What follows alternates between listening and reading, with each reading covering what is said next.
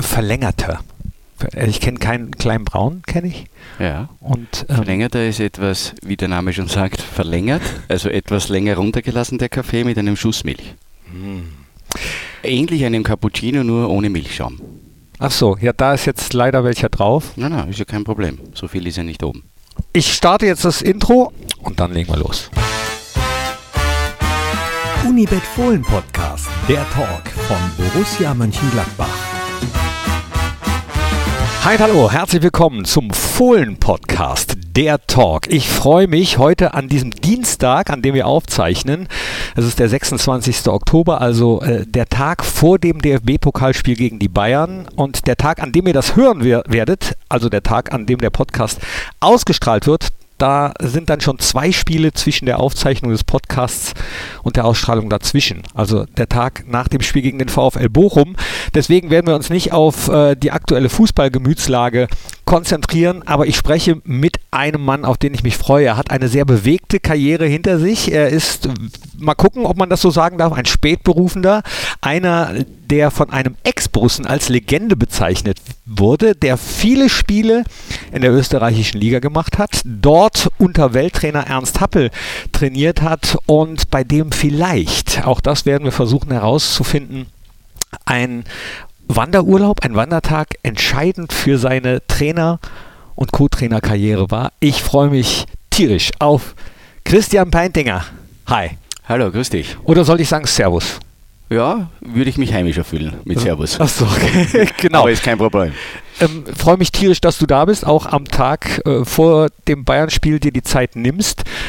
Und ich weiß auch, dass deine Familie gerade da ist, äh, beziehungsweise kommt. Auch deswegen nochmal ein ganz, ganz dickes Dankeschön. Wir starten unseren Fohlen-Podcast immer mit dem Fragengalopp. Das heißt, äh, kurze Fragen, beziehungsweise heute würde ich das gerne mal umändern in Sätze, bei denen ich dich bitte, diese zu vervollständigen.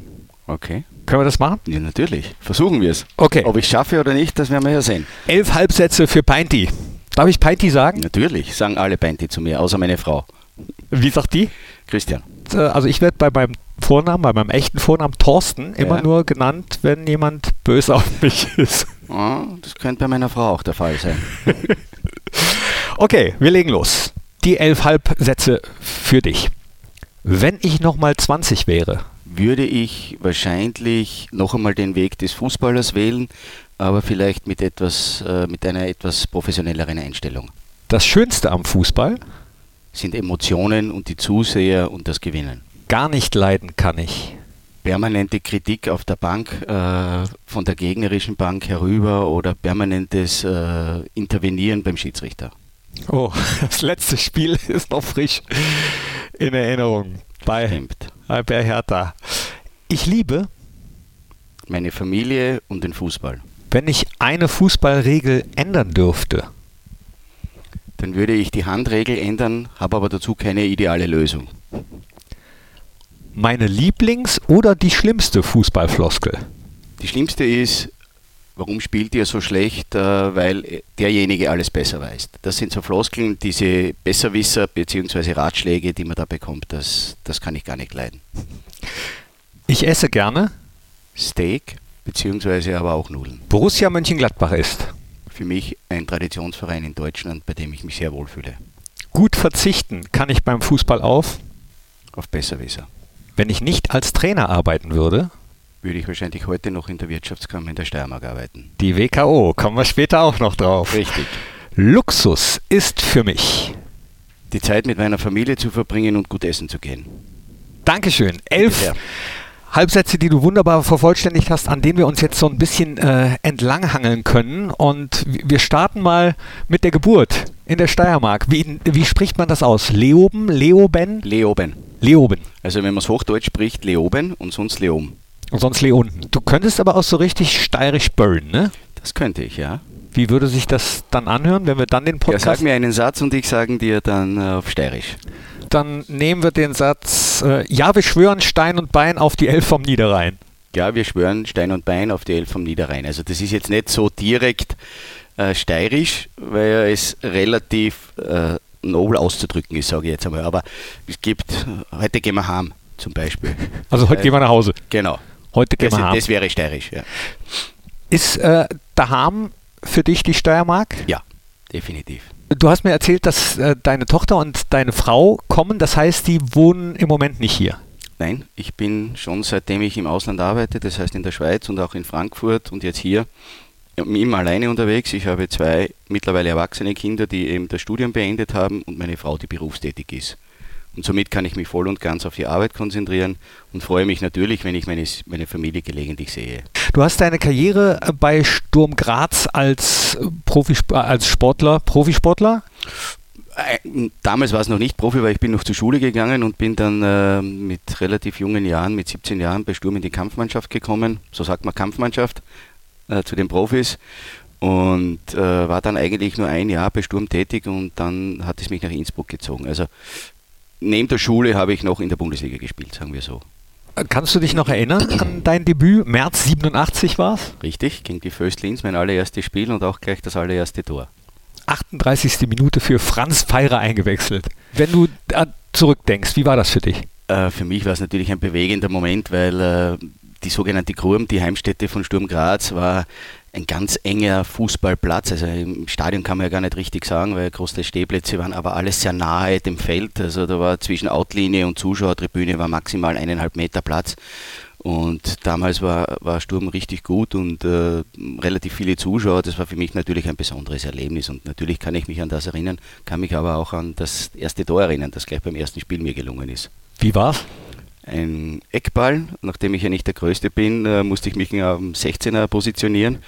Der Ball wurde geklärt und ich habe Volley abgezogen und mit viel Glück auch das Tor getroffen in dem Fall. Viel Glück.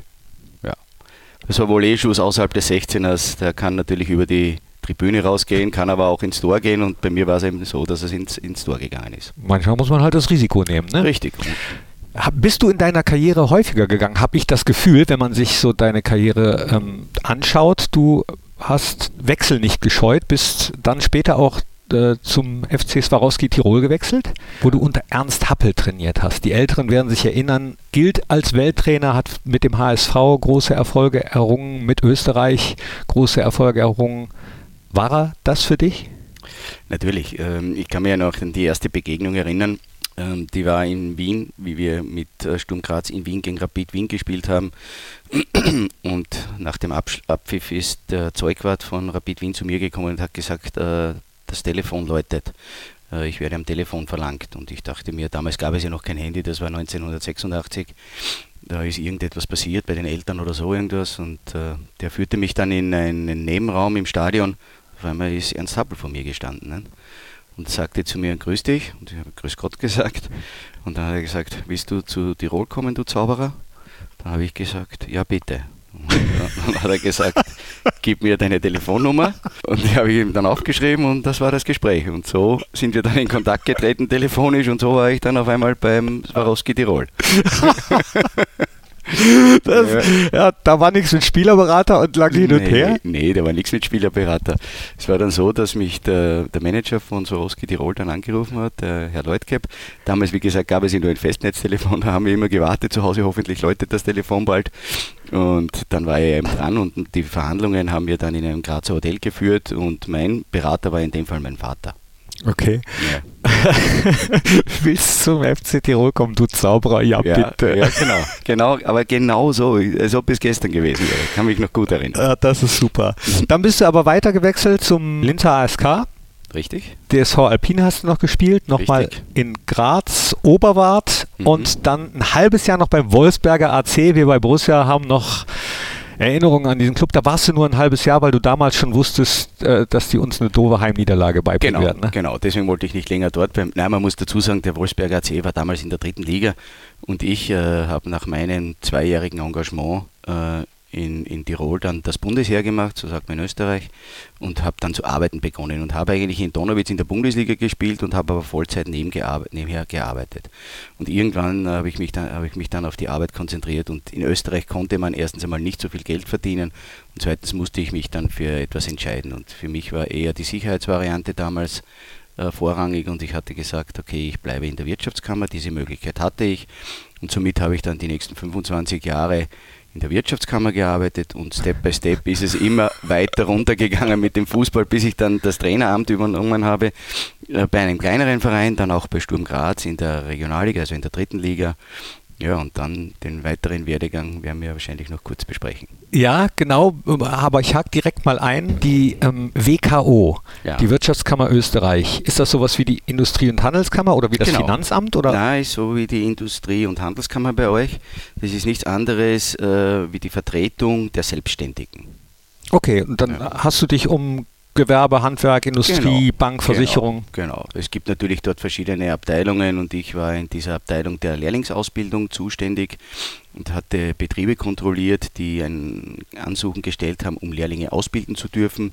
Dort fuhr ich hin, habe mir den Betrieb angeschaut mit all seinen Facetten etc. und habe dann die Genehmigung erteilt, um ausbilden zu dürfen oder nicht auszubilden. Damals schon äh, was mit Ausbildung zu tun gehabt, deswegen war der Trainerberuf dann genau, zwangsläufig. Genau, genau. Genau.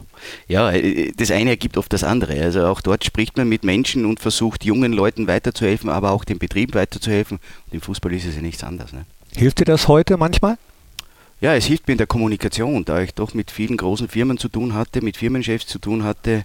Äh, das hilft, in der Kommunikation hilft es auf jeden Fall. Ja. In der Arbeit mit, mit den Jungen weißt du dann manchmal auch von früher noch, wie junge Menschen ticken? Erstens das und zweitens äh, versetze ich mich immer selber in die Lage und ich war selber Profi, ich war selber Fußballer, war auch nicht immer zufrieden, war mit den Entscheidungen des Trainers nicht immer zufrieden. Ich versuche mich immer in die Lage der Fußballer zu versetzen, um ein bisschen Verständnis dafür zu haben und das hatte ich Gott sei Dank am eigenen Leib erfahren dürfen. Und du hast eben gesagt, wenn du nochmal 20 wärst, würdest du professioneller vielleicht deine Fußballerkarriere angehen. Stimmt. Ähm, ich denke, mein Problem war damals, ich hatte keine Hilfe, der mir irgendwie sagte, wie man als Profi zu leben hatte. Bei mir ging alles relativ schnell. Ich ging, wie gesagt, noch zur Schule, bin dann sofort in die Kampfmannschaft oder in die Profiabteilung von Sturm Graz gekommen und ein Jahr später war ich bei Ernst Happel. Äh, mir hat keiner gesagt, wie ich trainieren muss. Wenn ich heute die Profis anschaue, die Top-Profis, wie sich die auf ein Training vorbereiten, was die alles dazu investieren, das hatte ich damals nicht gekannt und, und deswegen würde ich es auch anders machen. Äh, das heißt, selbst so ein Trainer wie Ernst Happel ist davon ausgegangen, dass ihr das schon macht. Ja, der Ernst Happel war ja bekannt auch dafür, dass er nicht unbedingt viel gesprochen hat mit den Spielern. Das war damals halt so. Und, und ich denke trotzdem, und ich sehe es ja heute selber als Trainer, äh, ein junger Spieler braucht Unterstützung, braucht Hilfe. Den muss man erst einmal zu einem Profi machen. Und, und das wurde in Innsbruck eigentlich äh, vorausgesetzt, dass man Profi ist. Ernst Happel konnte ja nicht so sprechen, der hat ja ständig eine Zigarette im. Das ist richtig. Damals durfte man noch auf der Ersatzbank rauchen, beziehungsweise beim Aufwärmen am Platz hat er auch noch geraucht. Ne? Das kann man sich heute gar nicht mehr vorstellen, ne? Kann man sich nicht vorstellen. Ne? Hat er auch in der Kabine geraucht? Ja, natürlich. Ja, natürlich. Ihr auch? Nein, wir nicht. Aber gewisse Spieler haben im Bus da hinten geraucht weil wir sind ja damals hat es ja keine Reisen zu Auswärtsspielen mit Flugzeug gegeben. Wir sind ja meistens mit dem Bus gefahren und wenn du von Tirol nach Wien fährst, fährst du ja trotzdem sechs, sieben Stunden. Und da wurde vom Ernst Happel auch eigentlich wurde immer geraucht. Dann hast du 2005, glaube ich, deine Karriere als Aktiver beendet und dann bist du Spielertrainer in Gössendorf geworden. Richtig. Warum direkt Spielertrainer? Ja, das war so ein fließender Übergang, das wollte ich eigentlich gar nicht, sondern man ist an mich herangetreten. Ich habe in Gösendorf noch aktiv gespielt. Dort war ein Trainer, der dann entlassen wurde und dann fragte man mich, ob ich das weiterführen möchte, aber auch trotzdem äh, spielen will. Und dann habe ich gesagt, okay, probiere es einmal. Und so ist das zustande gekommen. Und eins fand ich ganz äh, spannend, Du warst Trainer und bist dann entweder zurückgetreten oder auf jeden Fall hat ein äh, gewisser Hannes Reinmeier übernommen und Du warst dann aber später nach einer kurzen Pause sein, sein Co-Trainer. Das ist im Internet nicht richtig gestanden. Ah, so, sondern, dann können wir das jetzt aufklären. Da, da, da, handelt es sich äh, um Sturm Graz, um die zweite Mannschaft. Und ich war schon dort und Hannes Reinmeier wurde vom damaligen Präsidenten, der leider Gottes schon verstorben ist, auch installiert. Und so war es, dass er ihn zum Amateurtrainer machen wollte wobei ich schon Amateurtrainer war. Aber Franco Foda, der jetzt äh, nach, noch immer Nationalteamtrainer in Österreich ist, hat gesagt, nein, er hat mit mir eigentlich gute Erfahrungen gemacht. Wenn, dann machen sie es beide gemeinsam. Aber einer musste am Spielbericht stehen, wer der Cheftrainer ist und wer der Co-Trainer ist. Das war dann so. Hannes Reinmeier verließ dann aber nach einer Zeit lang den Club, ging nach Kärnten und dann war ich wieder alleiniger Cheftrainer mit einem anderen Co-Trainer. Ja. Aber eigentlich haben wir es gemeinsam gemacht, sagen wir so. Aber war das nicht auch äh, ziemlich fordernd, mit dem Job, den du eben schon angesprochen hast bei der WKO und dann trotzdem, ich meine, als Trainer äh, muss man ja manchmal noch mehr machen als als Spieler. Natürlich, natürlich. Und das, das war ja auch äh, das Nervenaufreibende eigentlich die ganzen Jahre hindurch, dass ich immer zwei Jobs hatte. Und auch wenn man in Österreich in der dritten Liga trainiert, das ist zwar kein Profitum, aber man versucht ja trotzdem bestmöglich zu arbeiten und sich professionell auf Trainingsspiele etc. etc. vorzubereiten. Und dann war es halt so, genau am Wochenende, wo man von der Arbeit frei hatte, musste man Fußball spielen oder trainieren. Also ich hatte wirklich nicht viel Zeit. Es, es ging schon an die Substanz und ja, ich habe es mir trotzdem gut überlegt, es zu tun und auch mit meiner Familie abgesprochen. Aber es wär, es, ich hätte es, sage ich mal so, nicht mehr lange zweigleisig geschafft. Im Internet steht übrigens auch, dass du den Schritt zurückgegangen bist, dann eben auch fußballermäßig, als du Papa geworden bist. Auch natürlich mit ein Grund, aber auch natürlich diese, diese Situation der Familie, der Arbeit und des Fußballs. Und, und das war dann auch bei Sturm Graz so. Franco Foda hatte mich gefragt, ob ich äh, hauptberuflich den äh, Amateurtrainer machen wollte und ich habe dann auch gesagt, nein, entweder äh, mache ich es so, wie ich es bis dato machte, oder äh, ich gebe die Wirtschaftskammer nicht auf. Und das waren ja doch dann schon an die 15, 20 Jahre. Und für mich war es dann schlussendlich aber so, so zu viel, dass ich gesagt habe, ich gehe trotzdem ein Stück zurück und, und betreue nicht mehr so professionell Sturm Graz und dann habe ich mich an den Viertligisten in Karlsdorf gewandt. Und, ja. und dort war ich auch schon einmal davor. Aber es ist ja auch nicht so selbstverständlich, ne, dass man diesen Schritt zurück macht dann. Ja, aber für mich, wie gesagt, eben, also die Doppelbelastung, ich hatte nie Pause, ich wurde nie entlassen, also es war schon sehr viel, muss ich sagen. Und deswegen habe ich mich zu diesem Schritt entschlossen und man wird ja auch nicht jünger, das muss man auch sagen. Und aus heutiger Sicht hast du ihn aber wahrscheinlich nicht bereut. Aus heutiger Sicht habe ich ihn nicht bereut. Ich habe viel investiert und jetzt am Ende des Tages ist natürlich dann etwas Besonderes rausgekommen, das muss man schon sagen, ja. Du hast dann irgendwann Adi Hütter kennengelernt, in Graz, glaube ich. Richtig. Und Als er beim GRK spielte, ja. Ist da dann schon eure Freundschaft entstanden? Richtig. Unsere Freundschaft ist in Graz entstanden, als Adi beim GRK spielte. Und äh, er ist ja dann irgendwann einmal nach Salzburg zurückgegangen.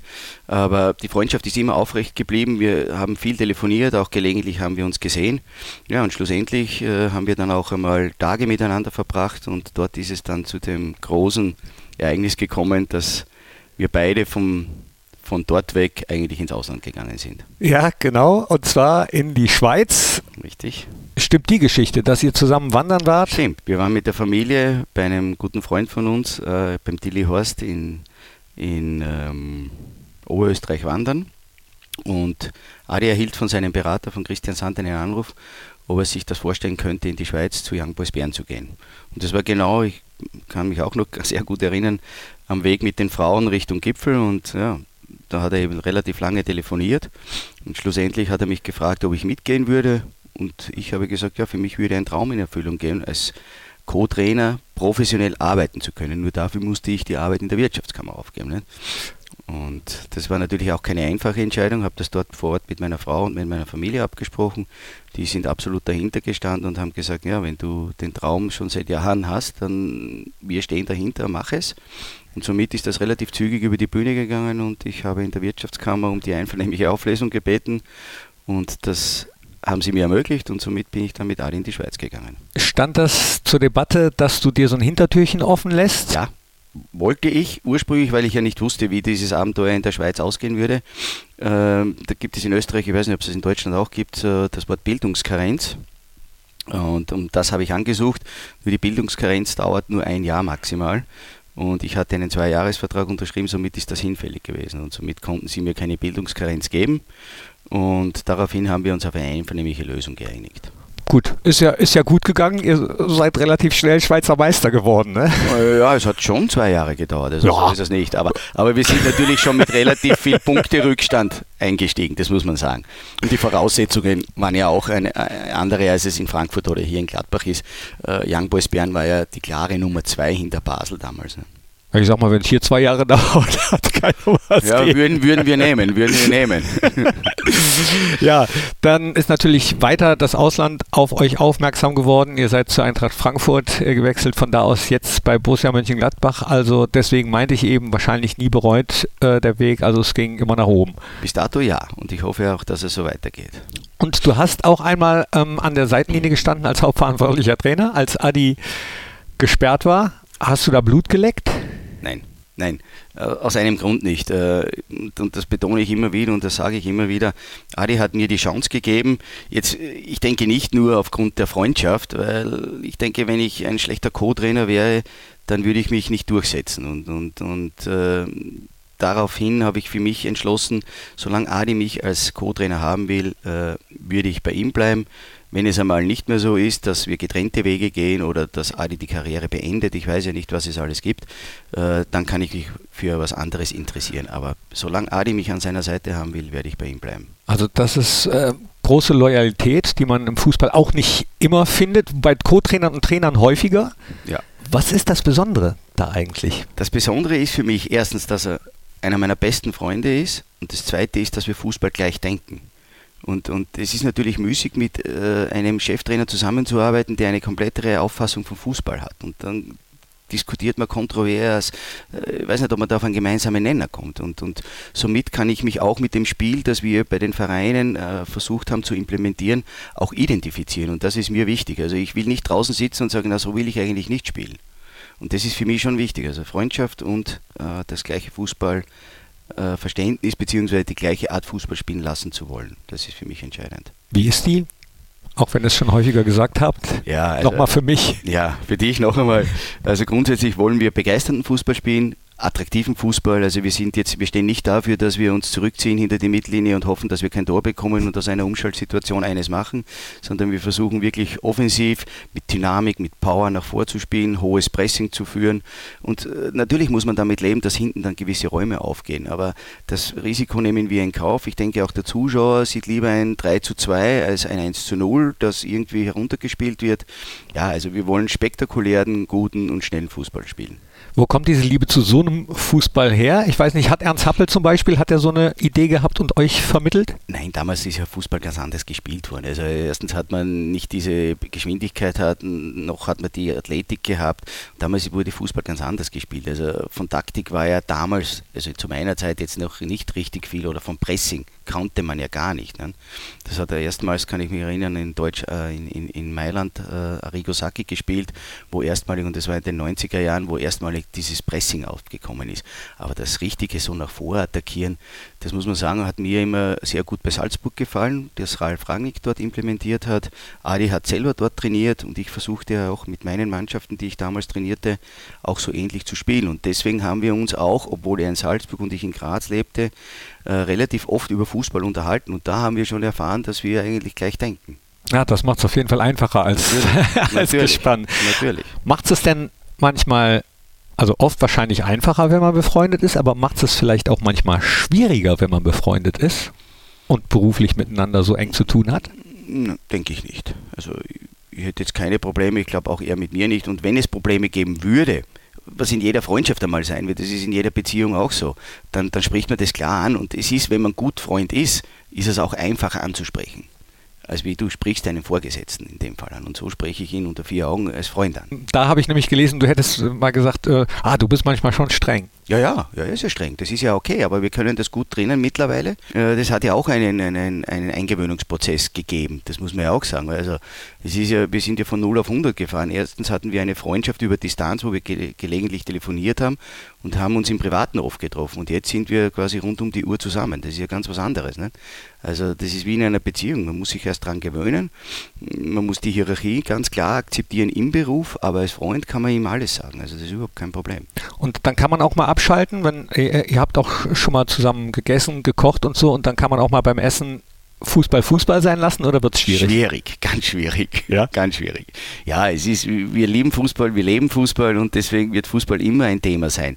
Natürlich, wenn Familien da sind, dann, dann nicht so, aber wenn wir zwei alleine sind, kommen wir immer wieder schlussendlich auf den Punkt Fußball zurück. Ne? Das ist einfach so. Ja, aber ist ja nichts Tragisches. Nee, ist nichts ja. Tragisches. auf gar keinen Fall. Was, ähm, wenn du so in der Geschichte zurückkommst, du hast eben Borussia Mönchengladbach als Traditionsclub genannt. Wo hattest du schon mal Berührungspunkte? Leider Gottes mit Young Boys Bern. okay, ja, das ist Gottes. das Erste, was dir einfällt. Das ist das Erste, weil das ist wie, wie, wie reingebrannt. Na, weil leider Gottes in Bern konnten wir das Spiel noch relativ offen gestalten. Kann man diskutieren, ob Schiedsrichterentscheidungen dort immer glücklich waren. Aber schlussendlich hier sind wir mit, mit äh, wehenden Fahnen untergegangen, leider Gottes. Also das, das ist mein erster bleibender Eindruck einmal.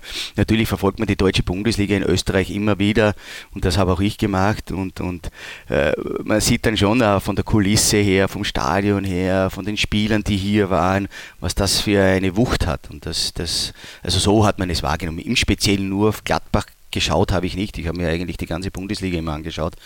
Aber die ersten unmittelbaren Erfahrungen hatten wir hier leider Gottes, ja. Und ich habe eben angesprochen, dass du von einem Ex-Gladbacher mal als Legende bezeichnet wurdest, nämlich äh, von Hinti, von Martin Hinteregger. Ja, das habe ich selber äh, durch meine Frau oder durch, durch meine Tochter, glaube ich, erfahren. Das ist in den österreichischen Medien gestanden. Äh, warum er mich als Legende bezeichnet, weiß ich nicht. Ich habe ihn noch nicht gefragt. Hast du ihn denn mal gefragt, was Borussia für ein Verein ist damals, als es sich dann Nein, nein, habe ich ihn auch nicht gefragt. Und, und das, das ist einfach so, wenn ich äh, irgendwo einen Vereinswechsel mache oder was, dann höre ich mir nicht, weiß Gott, wie viele Meinungen an, sondern ich möchte mir selbst ein Bild machen. Und das ist für mich immer entscheidend, weil es gibt Leute, die sprechen gut über was oder schlecht über was. Ich möchte mich von dem nicht beeinflussen lassen, deswegen lese ich auch relativ wenig Zeitung und relativ wenig Medien. Es sind einfach Meinungsbildner und ich möchte mir selber meine Meinung bilden. Das ist manchmal, glaube ich, auch gesünder. Ja, es gibt natürlich Leute, die lesen alles. Ich weiß nicht, ob das für mich ideal wäre. Ich würde mir zu viel Gedanken machen. Deswegen lese ich eigentlich keine Spielberichte oder sonst irgendwas. Als was für ein Typ würdest du dich sonst bezeichnen? Sehr kommunikativ, lustig und für jeden Spaß zu haben. Habe ich wie auch halt, wie halt Österreicher sind. Habe ich gehört. Ich kenne einige. Wir haben äh, übrigens den letzten Podcast auch mit einem Österreicher gemacht, nämlich mit Hannes Wolf. Also das ist, Okay. jetzt, ist jetzt eigentlich Zufall, aber Mhm. äh, warum nicht? Ja, natürlich. So, habt ihr schon mal die Zeit gefunden, auch mal äh, bei, bei den ja, U19, U17, äh, U23 zu gucken? Wenn sie hier spielen am Gelände, dann nutzen wir jede Gelegenheit, um dort zuzusehen. Ja. Ja, habt ihr auch in der Vorbereitung einige der Jungs dabei gehabt, die genau. Ja. von außen betrachtet schon auch viel Spaß gemacht haben. Sehr viel Spaß, sehr viel Spaß, haben sich gut entwickelt, haben sich äh, total reingehangen ins Training. Also gibt es überhaupt nichts. Nur äh, man muss auch ihnen Zeit und Geduld geben. Ja. Jetzt äh, würde ich dir gerne mal nicht Zeit und Geduld geben, sondern bitten, dich schnell zu entscheiden bei Hü oder Hot, so heißt Ja. das bei uns, und dich immer entscheiden zwischen zwei Möglichkeiten, die ich dir gebe. Okay. Auf den letzten Drücker oder früh da? Früh da. Wiener Schnitzel oder Currywurst? Wiener Schnitzel. Süß oder sauer? Süß. Bier oder Wein? Beides. Früh aufstehen oder lang schlafen? Früh aufstehen. 4 zu 3 oder 1-0? 4 zu 3. Berge oder Meer? Puh, tue ich mir schwer. Aber mittlerweile mehr. Krimi oder Komödie? Komödie. Meister oder DFB-Pokalsieger? Meister. Camping oder Hotel? Hotel. Skifahren oder Wellenreiten? Skifahren.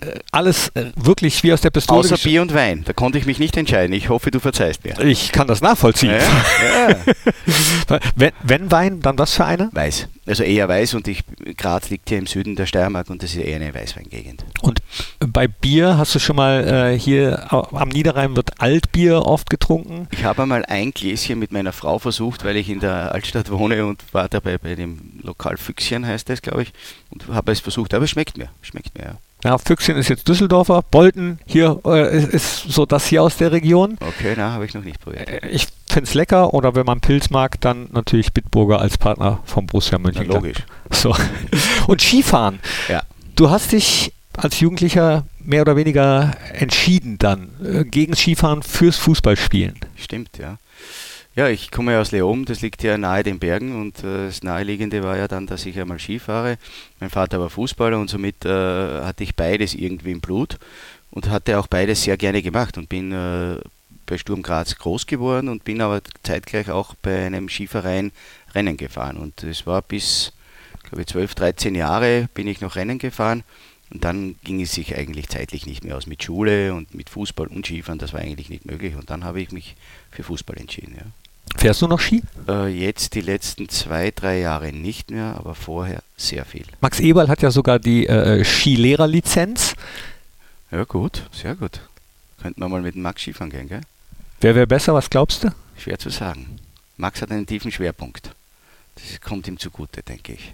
Auch beim Fußball. Ja. Wenn ihr gegeneinander gespielt habt, das Mittelfeld hast du, glaube ich, gespielt. Ich habe ne? Mittelfeld gespielt. Also gegen Max, so von den Erzählungen her, wollte ich nicht spielen, glaube ich. Wer hat da was erzählt? Ja, ich, ich höre es immer so. Und Max, äh, wenn, er, wenn man mit ihm über Fußball ein bisschen plaudert, er hat einige Spiele abgeräumt, denke ich, oder? Also er hat, er war nicht gerade zimpelig, sagt man in Österreich. Nee, ich. Ähm, deswegen, deswegen wollte ich nicht spielen gehen. Immer alles gegeben, äh, Ja, ja. egal ob auf dem Platz oder jetzt als Sportdirektor auch Ja. manchmal daneben. Du hast es eben angesprochen, was du nicht magst. So ein Spiel wie in Berlin, wo dann wirklich direkt äh, immer auch bei äh, jedem falschen Einwurf. Genau. Ich kann es einigermaßen nachvollziehen, wie schwierig es ist, als Schiedsrichter, sage ich mal, korrekt zu pfeifen, weil es ist nicht einfach. Und wie, wir äh, leiten oft ein Spiel, ein Trainingsspiel. Und wenn man da drinnen steht, sieht man, wie schnell das geht, wie schwierig es ist, richtige Entscheidungen zu treffen. Und dass ein Schiedsrichter nicht alles richtig macht, das ist mir auch klar, die sind auch nur Menschen. Nur das Schlimme ist, wenn jede Aktion von der gegnerischen Bank kommentiert, kritisiert oder irgendwie äh, kommentiert wird. Das finde ich absolut nicht okay. Das ist gefühlt, ich sitze ja auch oft zwischen den Trainerbänken Mhm. und bekomme dann hauptsächlich mit, was die gegnerischen Ja, Trainer so machen. Und gefühlt hat das zugenommen in den letzten Jahren. Ich, ich finde auch, äh, natürlich ist man mit Emotion und Leidenschaft und allem dabei, aber irgendwann muss einmal genug sein. Und, und äh, wenn dann fünf, sechs Leute auf einer Bank aufspringen, dann, dann halte ich das nicht mehr für gut. Und, und auch das Bild ist kein schönes, finde ich. Dieser Podcast kommt raus am 1., wie immer am 1., der Talk kommt immer raus am 1., 1.11. Das heißt, äh, gestern war Halloween. Bist du, bist du ein Halloween-Feierer? Nein. Nein. In meiner Jugend gab es Halloween in dieser Art und Weise, wie es es jetzt gibt, nicht. Und, und jetzt bin ich schon eigentlich zu alt dafür. Was? Ja, natürlich. Wieso das denn? Ja, weiß ich nicht. Denke ich mir. Nein. Nicht? Kann man das noch machen? Ja, was denkst du denn? Es gibt manche, die sind so alt, die brauchen noch nicht mal ein Kostüm und können so gehen. Also wenn, wenn ich mich auf was freuen würde, dann wäre es der Karneval. Den habe ich, habe ich noch nicht erleben dürfen. Ach so, ja. Ja, ja, und das, das dürfte ja richtig cool sein. Schon, gell? Auf jeden Fall. Bist du jemand, der äh, sich gern verkleidet? Nein, grundsätzlich nicht. Aber wenn es alle tun, habe ich kein Problem damit. Okay. Also ich, ich denke, wenn man nicht verkleidet ist, fällt man auf, oder? Ja, oder man muss sich überlegen, äh, wie- man das rechtfertigt und sagt, ich bin als Bundesliga-Co-Trainer verkleidet. Oder Super. Genau, genau das ist mein Ziel, ja. als was würdest du dich verkleiden, wenn du. Keine Ahnung, keine Ahnung. Wirklich keine Ahnung, als was ich mich verkleiden würde. Weiß ich nicht. Gibt es in Österreich Karneval? Fasching. Ja, es heißt Fasching, aber auch, aber auch das ist jetzt nicht in diesem Ausmaß, wie es hier in Deutschland scheinbar der Fall ist. Also es gibt einen Faschingsumzug in Graz, da werden solche Wegen aufgebaut, wo, wo verschiedene äh, Themen äh, gemacht werden und, und aber es ist in keinster Weise vergleichbar wahrscheinlich mit hier. Ne? Okay, kommen wir nochmal kurz zurück zum Fußball, denn jetzt, wenn der Podcast kommt, wir haben es angesprochen, sind die zwei Spiele gegen Bayern und gegen Bochum schon gelaufen. Das heißt, wir wissen jetzt noch nicht, wie es gelaufen ist, ist aber auch erstmal wurscht, was meine Frage betrifft, denn du oder ihr habt gesagt, manchmal dauert es ein bisschen, bis äh, unsere Philosophie auch angenommen wird von, von der Mannschaft. Ähm, das ist ja wahrscheinlich immer so mit Fußballmannschaften, oder? Dass das ein bisschen dauert. Du sagst es ja richtig. Ich denke, das ist ja nicht nur bei uns so, das ist ja bei vielen anderen auch so. Man nimmt jetzt Oliver Glasner her in Frankfurt, bis er seine äh, Philosophie implementiert hat und umgesetzt wird es auch eine gewisse Zeit dauern. Julian Nagelsmann hat es auch gesagt. Er hat kaum Spieler zur Verfügung in der Vorbereitung. Das dauert. Bei vielen Vereinen geht es etwas schneller, bei manchen etwas langsamer. Aber auch bei uns hat man gesehen, in Bern äh, hat es etwas länger gedauert, in Frankfurt hat es etwas länger gedauert und vielleicht dauert es auch hier etwas länger, weil ein Idealstart war es bis jetzt natürlich nicht. Man muss natürlich auch sagen, dass wir relativ viele Ausfälle hatten, aber ja, das sind alles Faktoren, wo man sagen kann, wir sehen ja die Mannschaft im Training. Also sie ist ja willig, sie arbeitet, sie sind professionell, es also gibt ja nichts zu bekritteln. Aber es dauert eben. Was glaubst du, woran liegt das manchmal, dass, dass es äh, dauert? Naja, es gibt gewisse Automatismen, die die Mannschaft vielleicht intus hat. Es gibt neue Spieler. Ich denke jetzt nur an, an Jordan Bayer, der relativ oft spielt. Ich denke an Manu Kune, der neu ist. Ich denke an, an Joe Skelly, der neu ist. Ich denke an Luca Netz, der neu ist. Das sind vier ganz junge Spieler, die relativ häufig jetzt die ersten paar Spiele gespielt haben. Auch denen muss man Zeit geben. Die werden ein, ein, eine Schwankung in ihren Leistungen drinnen haben. Das sind alles so Faktoren, die man halt berücksichtigen muss. Die Zeit bekommt im Fußball immer, das ist wieder die andere Frage. Aber, aber das sind für mich ganz normale Mechanismen bzw. ganz normale Abläufe, die eine Zeit brauchen. Und jeder hat eine andere Idee als Trainer oder ein bisschen eine andere Idee als der Vorgänger vielleicht. Nicht? Und Der Spieler ist auch einiges gewohnt, wenn du tagtäglich über Jahre was eintrainierst. Jetzt kommt ein neuer Trainer und der will etwas anderes. Das ist auch nicht von heute auf morgen umzusetzen. Würdest du sagen, äh, als äh, junger Profisportler muss man den Gedanken der Trainer dann folgen? Ja, sollte man schon, weil sonst wird man nicht spielen es ist immer schwierig. Natürlich, es ist jetzt nicht so, dass wir alles in ein Schema pressen und sagen, genau du darfst nur dorthin oder du so oder so. Also ähm, wir, wir versuchen halt dem Spieler auch gewisse Freiheiten zu geben, um seine Kreativität entfalten zu können. Aber natürlich gibt es gewisse Regeln, vor allem in der Defensive und in der taktischen Disziplin, die jeder einhalten muss. Ich frage deswegen, weil ich äh, einen Bekannten habe, sehr talentiert meiner Meinung nach, der aber immer äh, was auszusetzen hatte am Trainer und immer gesagt hat, äh, der Trainer ist schuld und er hatte einige und immer war der Trainer schuld und nach dem dritten Mal habe ich gesagt, hm, vielleicht sollte man sich selber Gedanken machen, ob man alles richtig macht. Ne? Und das ist halt schwer. Ich denke, mit einem gewissen Abstand und, und äh, genau war auch ich in dieser Situation. Warum lasst mich der Trainer nicht spielen? Da ist er schuld, nicht ich. Aber mit einem gewissen Abstand denkt man dann äh, schon darüber nach, ob man nicht vielleicht selber etwas falsch gemacht hat. Und die Schwankungen, die du gerade angesprochen hast, finde ich auch äh, sehr spannend gerade bei jungen Spielern werden die auch äh, oft nicht zugestanden, meiner Meinung nach, von Fans, aber auch von Medien manchmal nicht. Ja, natürlich. Man sieht ja nur den Spieler und man sieht nicht das Alter. Und man muss halt den Spieler kennen. Das kennen die Medien nicht. Man muss ihn persönlich kennen, hat einen starken Charakter, ist ihm das egal, wenn er mal schlecht spielt, wie verkraftet er das? Das wissen ja Außenstehende nicht, das wissen dafür wir. Aber auch wenn er mental stabil wäre, ist es nicht selbstverständlich, dass er immer gut spielt. Und das ist ja normal. Ein Joe Skelly ist diese Belastung nicht gewohnt. Ein Luca Netz auch nicht. Der Jordan Bayer hat äh, gelegentlich Einsätze gehabt. Der Manu Kone kommt aus einer langen Verletzung zurück, äh, hat in Toulouse gespielt, kennt die deutsche Bundesliga gar nicht und spielt nach eineinhalb Wochen Vorbereitung im Training, wo er wieder fit wurde, das erste Mal gegen Dortmund. Also das ist ja nicht selbstverständlich, dass man da gut spielt. Also es gibt denkbar ungünstige Voraussetzungen, um erstmalig in der Bundesliga sein Debüt zu feiern. Aber das hat er relativ gut gemacht. Und noch einmal, wir gestehen jungen Spielern zu, äh, Leistungsschwankungen haben zu dürfen. Ärgert dich das manchmal, dass äh, dieser Blick von außen manchmal fehlt oder beiseite gewischt wird? Ich kann, kann das nicht beurteilen, weil ich eben gewisse Medien nicht lese. Äh, das ist einfach so und deswegen ärgert es mich auch nicht wirklich, aber wir wissen, und mittlerweile haben wir genug Erfahrung, Adi und ich, dass wir sagen, das ist eigentlich ganz normal. Und, und den Kopf muss in Wahrheit immer der Adi hinhalten, wenn etwas funktioniert oder nicht funktioniert. Und deswegen äh, versuchen wir unseren Weg zu gehen und uns kaum von jemandem irritieren bzw irgendwie beeinflussen zu lassen. Aber trotzdem ist es für euch, ich behaupte das jetzt oder unterstelle dir das jetzt einfach mal, äh, für dich auch viel, viel schöner, wenn Fans im Stadion sind, wenn wieder was los ist. Du bist nämlich mal zu mir gekommen, da war die äh, Soundanlage hier im Borussia Park noch, noch nicht so richtig eingestellt und sagst, was ist denn los hier? Das ist viel zu leise. Ja, genau. Also du hast schon gern Action. Ja, natürlich, natürlich. Und das sind ja Emotionen, die auch von den Leuten auf die Mannschaft übertragen wird. Und, und äh, wenn man selber Fußball gespielt hat und man kann ja das unterscheiden, ob man vor leeren Stadion spielt oder vor vollen Stadion, es ist ganz was anderes, wenn das Stadion voll ist und es ist laut. Da läuft man einfach mehr, aus welchem Grund auch immer. Äh, als Profi sagt man, ja, man muss wahrscheinlich immer gleich viel laufen, aber es, es bewegt in einem Menschen etwas anderes, wenn das Stadion voll ist. Das ist einfach so. Gleich viel laufen, bist du jemand, der viel auf Statistiken guckt? Ich schaue es mir an, aber wenn alles in der Norm ist, keine Ausreißer nach oben oder nach unten sind, ja, dann äh, lege ich nicht allzu viel Wert, sagen wir mal so. Was heißt Norm? Ja, es gibt wie viel Sprint soll ein Spieler im Spiel machen. Wenn er da unter der Norm ist, dann schaut man sich das genauer an, warum ist er unter der Norm oder was auch immer.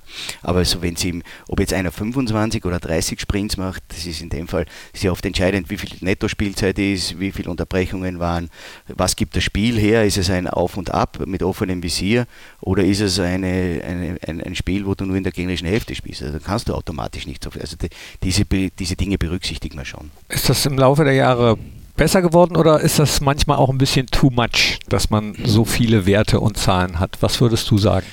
Es ist gut, wenn man die Informationen hat.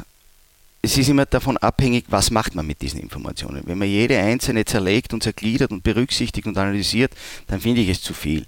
Weil ob jetzt einer wirklich, wie ich eben schon gesagt habe, 25 oder 30 Sprint macht, ist nicht entscheidend, ob wir ein Spiel gewinnen. Man muss immer wissen, warum macht er 25 und warum macht er 30. Aber natürlich, es ist eine Überflutung an Informationen. Wenn du alles verarbeiten willst, wirst du es nicht schaffen, weil dann zerlegst du den Fußball und der Fußball ist aber trotzdem noch immer das Wichtigste. wie wird gespielt. Aber nicht so nur auf Daten und, und äh, der, der Spieler ist ja gläsern genug. Also wir kriegen so viele Informationen über den Spieler von jedem Training. Natürlich, wie gesagt, schaut man sich an, aber, aber allzu viel jetzt, also nur auf das zu schauen, würde ich nicht. Du hast dir die Zeit genommen. Ihr bereitet euch gleich vor auf das ja. DFB-Pokalspiel gegen die Bayern. Vielen Dank dafür schon mal. Gerne. Wenn du eine Schlagzeile am Ende deiner Karriere äh, da ist noch weit, weit weg. Welche Schlagzeile würdest du am liebsten über dich lesen? Ja, ich lese ja nichts, ne? das ist ja das Problem. Äh, okay, welche Schlagzeile sollte, so, sollte am besten über dich geschrieben werden? Nach erfolgreicher Arbeit geht er wohlverdient in den Ruhestand. Das wär's. Das wär's, ja. Dauert aber hoffentlich noch ganz, ganz lange. Noch bin ich nicht müde. Sehr so. gut, sehr gut. Das ist schön zu hören. Und ich bedanke mich ganz herzlich. Danke sehr, hat mich sehr gefreut. Mich auch. Das letzte Wort gehört dir. Ja, an alle Borussia-Fans, äh, ich hoffe, dass wir bald wieder mal richtig in die Spur finden und euch Freude machen können äh, mit etlichen Siegen am Stück und wieder konstant werden. Alles Gute und schönen Tag. Dankeschön. Ole, ole. Pfiat euch. Oder wie sagt man? Tschüss. Das war der Unibet Fohlen Podcast, der Talk. Drückt jetzt auf Abonnieren und verpasst kein anderes Podcast-Format von Borussia Mönchengladbach.